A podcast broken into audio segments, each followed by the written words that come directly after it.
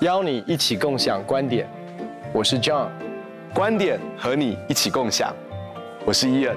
Ian，今天我们要一起来看的是雅各。从雅各的人生当中，其实我们看到他生命面对到许许多多的拐点，嗯、其实是在他人生当中非常重要的关键时刻跟定义时刻。对，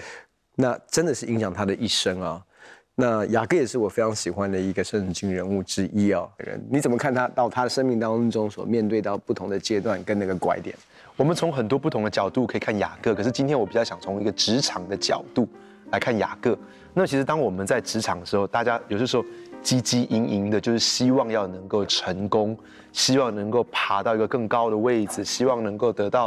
啊、呃、祝福。那么其实雅各也是这个样子。嗯，好，那。所以啊、呃，但是在这个过程的当中，其实在这个汲汲营营、用尽了心机、用尽了这个机关的时候，其实他面对一件事情是让以嫂对他非常非常的生气。是。那其实我想很多时候，呃，我们也可能在职场当中会面对到这个挑战，就是我们怎么样去面对到，如果在职场当中遇到一个对我们非常非常生气或愤怒的人，我们该怎么做？嗯、我觉得今天这是一个我们可以去思想的角度。那么当然，呃，雅各就开始展开了他的逃，因为他用一个呃方式，其实其实这个最主要的这个是因为不并不是雅各自己本身想要这样，是他的妈妈利百加有一点偏心，是哦，所以他的妈妈就是就告诉啊、呃，就是这个故事的背景是这样子的，嗯，就是说呃他的爸爸以撒年纪老迈的时候，就是要来祝福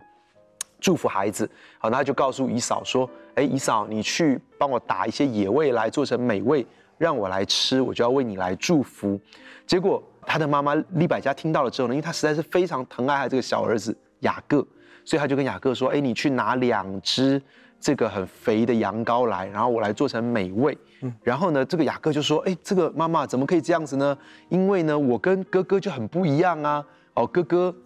这个身上很多毛，然后我身上都是皮肤很光滑，那怎么可以这样子呢？好，爸爸一定会发现的啦。那他就说。”他就把这个毛呢贴在他的这个手臂上跟脖子上面，所以就告诉他说：“哎，我就是姨嫂。”好，就骗爸爸说：“我就是姨嫂。”所以他真的是骗到了这个祝福到他的身上，可是却造成了姨嫂对雅各恨之入骨。嗯，好，那这是让我们去思想一件事情，就是说成功永远不应该用不诚实的方法去得到它。如果用不诚实的方法，其实我们常常之后要付上一个更大的代价。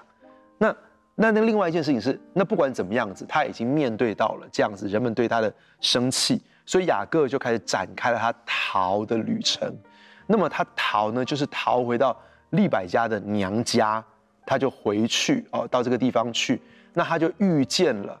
他就遇见了拉杰，好，他就是非常非常喜欢拉杰。那么啊，拉杰的这个呃，他就开始要来服侍，为了要拉杰，他来服侍拉杰的爸爸就是拉班。其实。他们也是算是有亲戚的关系。好，那这个过程当中呢，这个呃骗人者人恒骗之，就是说他骗了别人，那么别人也骗了他，所以拉班也用一个非常不好的方式来对待雅各。那么雅各在这个过程当中就经历到很多的辛苦。啊，那所以其实这个让我们在职场当中有很多可以思考的，就是说当你在职场上被别人讨厌的时候，当你职场上面被别人欺骗的时候，你要怎么去面对？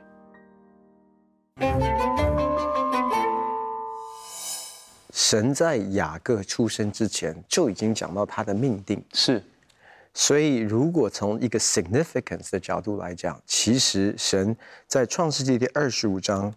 二十二节说，孩子们在他腹中彼此相争，他就说，若是这样，我为什么活着呢？他就去求问耶和华，耶和华对他说，两国在你腹内，两族要从你身上出来，这族必强于那族，将来大的要服侍小的。OK，嗯所以其实神已经说到他的呼召跟他的命定，那可是其实我们也知道他的出生很有趣，对不对？以扫是先出生的哥哥，可是手抓住以扫的脚跟出来的是雅各，那给他取名也叫做雅各，就是抓住的意思哦。那你你就在想，对雅各来讲，其实他的一生某种程度都是在抓。嗯，他在抓什么？我觉得他在抓的就是我们之前谈到的 success 也好，成功，或者是 significance 也好，就是说，你你可以想象，他连家里的排行他都在抓，意思是说，他想要做哥哥。那我们也知道，圣经里面其实他讲到说，第二十七节说，他们两个孩子渐渐长大，以扫善于打猎，常在田野；雅各为人安静，常住在帐篷里。以撒爱以撒爱以扫，因为常吃他的野味；利百加却爱雅各。这边做了一个区隔哦，就是以撒是爱哥哥，因为圣经上说是因为常吃他的野味。那你要想象一下，在当时的文化跟背景，其实父亲的一个疼爱，是一个非常是 huge deal，是一个就是说决定性的决定性的因素啊，就是所以那圣经上说是因为他喜欢吃他的野味，可是我也要说，我想不只是这样，我想更是因为那是长子，是那是头生的，所以对雅各来讲，我在想从他的一个思维的里面。他没有办法去，你知道这种排行是你没有办法控制的。你知道我们人生可以掌握很多东西，我们可以尝试努力，可是你是哥哥姐姐，你是你你是男的女的，是你没办法控制的。你是老大老二，你也没办法控制。他出来其实说真的，可能就慢了，那应该是几秒钟的事情，因为他抓了哥哥的脚跟了，可是他就是弟弟，他就失去了长子的名分。所以你可以想象，对他来讲，从小父亲没有关爱的眼神，不是因为他做了什么，或者是没有做什么，只是在排行的过程当中，出生的排行他错过了。所以你就可以想象，在他里面的那一种动力跟动机，再加上他其实真的是一个非常会盘算的人。所以我刚才做了一个对比哦，就是神有应许他。神有命定他，神有呼召他，可是他用自己的方式尝试要找到那个 significance 跟 success。所以圣经上说他，我们都知道他是用一个红汤换来了长子的名分。是，可是那个红汤其实我真的相信一件事，就是那一天哥哥打猎回来，圣经上说他累昏了，嗯，然后呢，他就那一天雅各熬汤。我想雅各不是 randomly 熬汤，他不是那一天突然没事做，就是想要熬汤。我想他一定是算计好，那一天哥哥打猎回来会非常非常的累，所以他熬汤，目的是什么？其实是处心积虑就是要得着长子的名分。那其实说真的，神本来就已经预定要给他长子的名分，嗯嗯，就是大的要服侍小的。对，但是他用的是什么？他用的是人的方式，所以其实我觉得有一个很多重要，我们需需要来思考的，就是当我们面对到呼召、意向、使命的时候，你会发现在圣经里面这些的人物，他们都有一个诱惑跟试探，包括摩西也是一样，其实就是用我的方式，照着我的时间表去完成神在我身上的托付，就说意向没有错，使命也没有错哦。但是我们用自己的方式、自己的时间表，所以他刚才我们提到的是说，他用了红汤来换长子的名分。当他得到长子的名分，跟得到长子的祝福的时候，却也是他失去所有一切，因为从那天开始他就离家出走了，所以离开爱他的妈妈哦，所以等于是说他一直觉得这个东西我需要，这个东西会给我成功。这个东西会给我 significance，可是从他得到的那一个 moment，他就失去了一切，所以他就开始他逃难的旅程，而且接下来，其实如果他觉得没有爸爸的没有爸爸的呵护跟爱是一个很大的空缺，从他得到长子的名分跟长子的祝福那一天，他就失去了父亲，更重要的，他也失去了母亲，而且开始了他被欺骗的人生。就是他的旷野从那时候才开始，他本来以为之前的人生是旷野，对不对？所以他就是用尽了他可以想象的方式，赚取了他觉得应该得到的 success 也好，significance 也好，却进入到的是他人生接下来的旷野。其实神早就命定了他，他不需要用人的方式去夺取他，或欺骗他，或者是促进他。其实你知道。很多时候我们都觉得说，哎，我们得要帮神这个忙，我们得要帮自己这个忙，我们得要啊、呃、怎么样子用自己的方式来去得到它。可其实很关键的一件事情是，神这个这个 purpose 已经在神的里面，是，所以神已经对我们有这样的计划。那如果我们照着神的时间，跟着神的引导，走神的道路，让神的脚步来引领我们，其实还是可以，还是可以得到的。哦，那我们先讲一下当时的背景。其实古今中外都会对长子是有特别的 favor，是，你知道，像我们在台湾很多，你看到很多家族企业，其实大部分都是传给了长子，在日本也是这个样子哈。那在在当时在中东的时候也是如此哦，所以这个长子呢，他是可以得到双倍的福分啊，这个并不意外。可是如果在圣经里面，我们其实可以看到很多的例子，让我举一个例子，就是约瑟，嗯，约瑟显然他的哥哥，他有十个哥哥。对不对？他是他是最小的，可是他却能够，可是他却是能够，当神的计划在他的身上的时候，他并没有用任何的方法去骗取、去换取。事实上，反而是他的哥哥们真的是霸凌他。可是到最后，他仍然到最后，神的计划是不会被拦阻的。是神永远不会误事，所以神照着他的时间表，最后约瑟还是成为那个哥哥们。能够能够跪在他的面前来拜他的那个人，因为他成为了埃及的宰相，他们都必须要尊敬他，伏在他的面前。所以，如果我们看一看，像摩西，摩西他显然他的有他有哥哥亚伦，有姐姐米利暗，可是摩西他仍然是以色列人的领袖。或是我们看大卫好了，大卫有七个哥哥，而且这七个哥哥显然看起来都是又高又帅又英挺，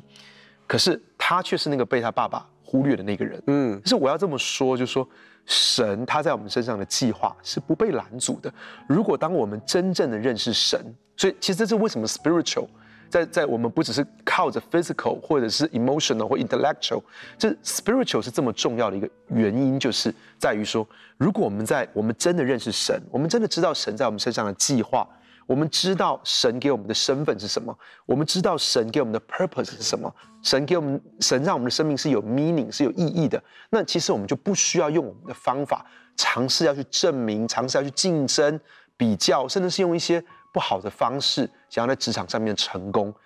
我觉得很多人他进到一个职场的时候，其实他是很清楚。他祷告时，他是很清楚知道神为什么把他带到这个职场当中，神在这个职场当中要他做什么事情。如果我们知道这件事情，那么即使在公司里面有很多尔虞我诈的事情，可是我要这么说，保持我们的心是纯正的，向着神，不要因着别人怎么做，或是不要因环境怎么做而取决而决定了我们要成为怎么样的人，让神的命定告诉我们我们要成为一个怎么样的人。对，我真的觉得，其实你看着雅各哦，真的是刚才你也有特别提到，当他得到长子的名分跟长子祝福的时候，他就开始他的逃难的旅程。那他逃去哪里？就是妈妈告诉他要逃到，去投靠他舅舅啦，就是拉班。对。那其实当中当中有一个非常有趣的一个一个经历，就是他在旷野的时候，他枕着。就是说，他用石头做枕头，然后睡在旷野当中。那天晚上，他不是有见了一个异象吗？嗯，在那个异象的里面，他就看见到有一个天梯，然后使者上去下来。然后他早上起来说：“哇，真的是这个地方，这是神的殿，天的门哦。”很有趣的是，其实当我们在思考几个方面哦，你知道有学者这样讲，因为之前我们也有特别提到，其实有一个永恒的价值观，有一个 legacy 是我们在为，不只是。呃，永恒预备，而是为了我们世世代代的子孙预备的。那我们谈到说，其实亚伯拉罕当他在呃迦南地足坛献祭的时候，其实他基本上没有看到所应许的发生。Yeah, yeah. 呃，有学者这样说，其实那一天很有可能雅各所在的那个地方，其实。是是亚伯拉罕足坛献祭的地方，意思说他在很多年前在那个地方足坛献祭，已经把这个地方献给神，所以那个地方你可以说它是一个敞开的天，啊，敞开的天。所以当雅各在这个时空背景当中，其实他在他不知道的里面，神带领着他进入到一个。你可以讲到是 Kairos moment 关键的一个时刻，嗯，OK，在这个关键的时刻或者是命定的时刻当中，他其实走进到他祖父的那个应许的里面，然后那一天，其实他也没有在祷告寻求异象，他也没有在寻求神的面，却不却做了一个异梦，在那个异梦中看见有一个天梯，然后使者上去下来。那我很喜欢圣经上用的是使者上去下来，而不是使者下来上去。上去下来什么意思？意思是说他已经死者已经在地上，在地上，嗯。所以意思是说，其实很多时候我们觉得周遭是旷野。为什么我们人会有一个试探跟诱惑，尝试要帮神的忙？就是因为我们看不见任何神的作为，或者是看不见任何的 progress 进进展的时候，我们会着急。常常时间在跑，没有事情发生的时候，我们就会着急，所以我们就会尝试要帮神一个忙。可是，在那个过程当中，我们常常就，我我我觉得你要怎么样能够真正学习一个 surrender，一个交托，或者是一个降服的人生，即便当。无花果不效力，外面葡萄树不效力，无花果树不结果子，在那样的一个背，在那样的一个环境当中，其实你要相信一件事，在你没有看见的时候，使者已经在工作，神的使者已经在运行了，也是他已经在运行，已经在 make preparation，在 make way，在做预备道路。你必须要有这样的一个信念，要不然的话，其实，在职场当中，我们常常会走在神的时间表前面。我们常常为了要帮神的忙，会做出许多其实是后来需要花更多时间去导正的事情。其实，我们去思想一件事情，如果我们把雅各的生活，把他思想应用在我们今天的生活当中，你可以想象一个职场上的人，像雅各一样，非常想要成功，非常想要突破。他也用了很多的方式，然后最后好像看起来有一个成果，有一个突破的时候，就像是雅各认为他得到长子的名分，得到长子的祝福的时候，可是紧接着事情急转直下，好，突然之间发现，哎，好像不如他这样想，甚至是好像他突然被这个职务，他就被换了一个职务，或者是被调了一个部门，他跑，他经历到一个很大的旷野，因为。其实他必须要逃向这个呃利百家他的妈妈的娘家，好，所以他必须要回到娘家这边去，然后来来，其实那对他来说是一个未知的地方，是。他没有去过这个地方，而且如果你了解圣经的地图，从迦南地要回到他们所在那个地方，那一路上都是沙漠，嗯，所以那那其实对我们在职场上突然之间经历了个变化，本来觉得啊。充满兴高采烈，觉得哇，是很期待，是不是要什么祝福了？结果哎，什么都没有，反而是变得很惨。其实，呃，我我我们当中在面对这样子心情在三温暖的时候，我们不要忘记雅各的功课带给我们什么样子的宝贵的学习。就是他当时呢，他是去到这个地方叫伯特利，嗯，所以刚刚你说到说亚伯拉罕他来到迦南地这个地方的时候，他就是有在伯特利这个地方来逐坛献祭，对，所以他又到了伯特利这个地方。然后这个伯特利，他他在这个伯特利这个地方呢，他圣经上这样讲说，他就拿一个石头来当枕头来睡觉。嗯，那你知道，其实石头怎么会舒服呢？你知道这个人就是到这个地步是蛮落魄的一个阶段，我觉得你必须要躺在石头上面来睡觉哈，那这个是很辛苦。可是其实确实这些学者所说的是很有道理的。为什么？因为亚伯兰就是在伯特利献祭，而且那献祭的时候可能就是拿这些石头大石头来献祭，他可能真的就是。躺在这个祭坛的上面，那当时呢是主夜间主就在梦中主动的跟他这么说话，他说：“我是耶和华你祖亚伯拉罕的神，也是以撒的神。我要将你现在所躺卧之地赐给你和你的后裔，你的后裔必像地上的尘沙那样多，必向东西南北开展。”地上的万族必因你和你的后裔得福，我也要与你同在。你无论往哪里去，我必保佑你，领你归回这地，总不离弃你，直到我成全了向你所应许的。雅各起来之后就说：“哎，神真的在这里呀，我竟然都不知道。”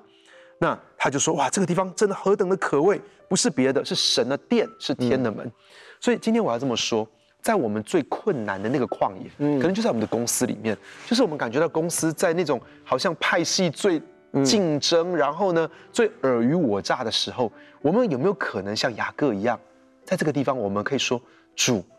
哇，我何等可畏，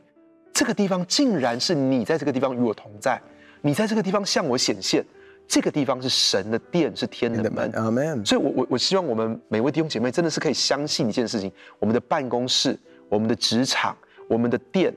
那个地方可以成为神的殿，可以成为天的门。神在那个地方对我们说话，所以那个真正的祝福其实是来自于神。真正我们生命当中所需要的智慧跟引导是来自于神。就在那个时候，神跟他讲说：“这个地我要给你，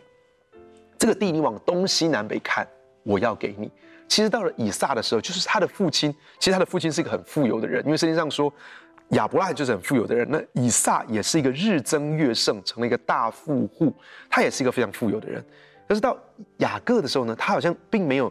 得到这些东西，因为他要远远的离开他父亲，所以这些财富好像跟他都重新累积啊。对啊，重新好像重新来过，他什么都没有。可是就在那个时候，看起来什么都没有。可是神说，东西南北我都要给你，嗯，整块地我都要给你。而且那个时候雅各他连一个对象都没有，他也没有结婚，更不要说孩子了。可是神却跟他说，我要让你的后裔像地上的尘沙这么多。那其实我觉得在职场当中，我们一定要容许神对我们说话，我们要让神把意向给我们，即使看起来我们好像什么都没有，我们没有地，我们没有财产。我们没有后裔，可神却告诉我们说：“我要把这些都给你，而且呢，你要叫别人能够得到祝福。”所以这段圣经说：“地上的万族都要因为你还有你的后裔祝福。”其实关于这个事情，我也觉得在职场当中，弟兄姐妹很重要一件事情是，我们一定要清楚，我们在职场当中不只是为追求我们自己的成功，我们在职场里面是为了要叫别人得祝福。所以，我们。我们不管你，你是在呃医院上班，你在银行上班，你在贸易公司上班，你在高科技公司上班，其实我们的目的都是为了使众人得福。思想我们在职场当中怎么样使众人得福，是很重要一件事情。不只是我们要开展，不只是我们要很多的成果，我们会使别人得福。而他是怎么做到呢？是这段圣经里面这样讲，他说：“他说神说我要与你同在，我要与你同在。”直到我成全了向你所应许的，所以神会一直跟我们同在，直到这个事情成就。因因此，如果我们有这样的确信，当中高低起伏，我们都不会觉得害怕，因为我们知道所有一切祝福都是从他来的，是为了他的荣耀，也是为了成为国度当中的祝福。